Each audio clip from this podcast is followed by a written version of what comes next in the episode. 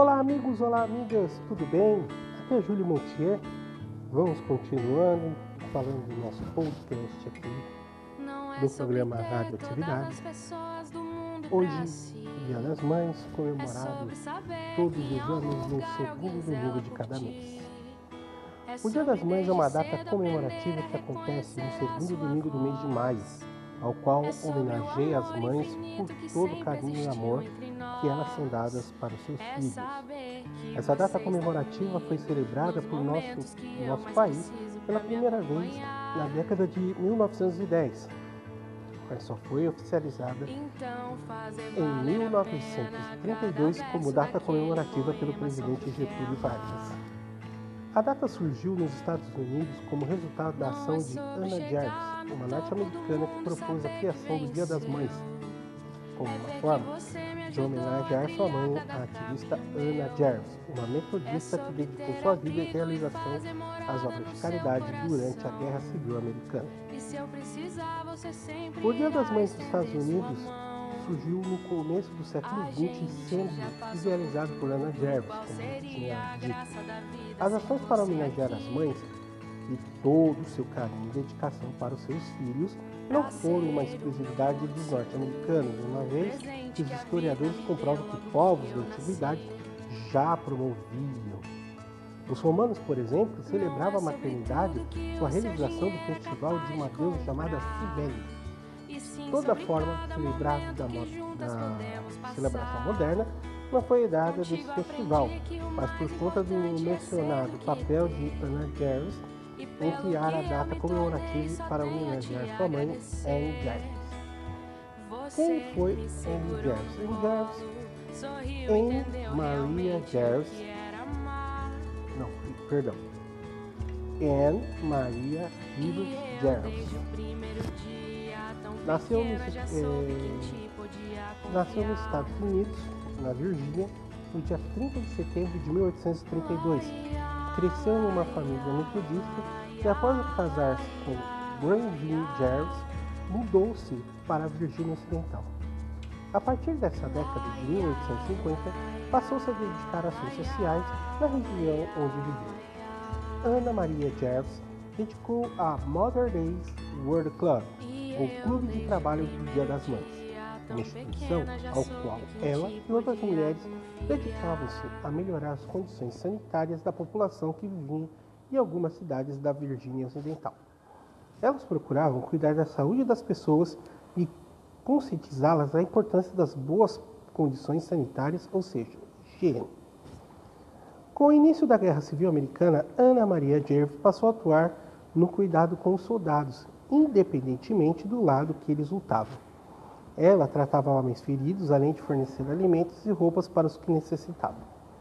Importante lembrar que a Guerra Civil Americana foi uma, em questões de mortalidade, o pior conflito da história dos Estados Unidos. Depois da guerra, Ana Maria Jarvis passou a dedicar-se a promover a união entre as pessoas divididas após quatro anos de guerra. Essas ações foram realizadas por meio do Mother Friendship Day, ou Dia das Mães pela Amizade. Esse foi um evento idealizado por ela e por outras mulheres de seu clube para reunir ex-soldados e suas famílias.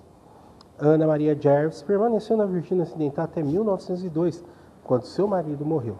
Com a piora da sua saúde, ela mudou-se para Filadélfia e passou a viver perto de Ana Jarvis, sua filha.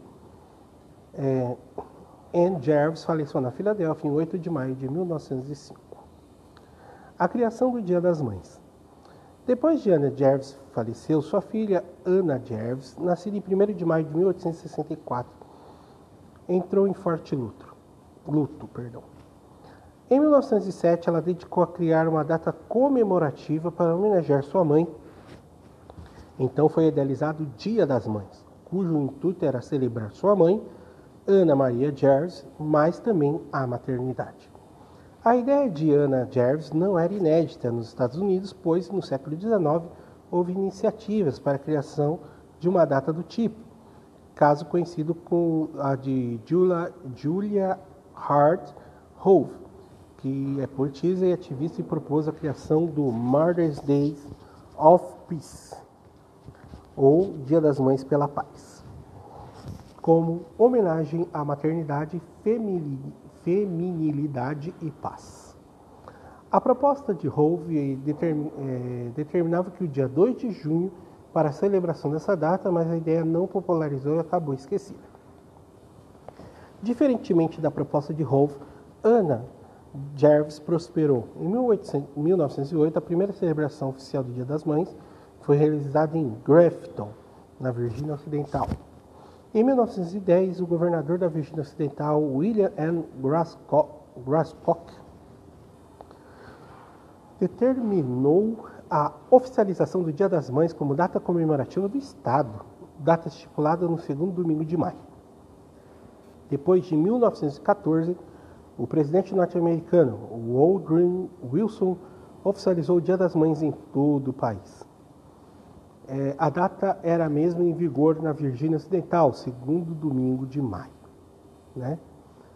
Lembrando que o Dia das Mães será celebrado no Brasil ah, nos, nos próximos anos nas seguintes datas: em 2022, 8 de maio, 2023, 14 de maio e 2024, 12 de maio data do Dia das Mães.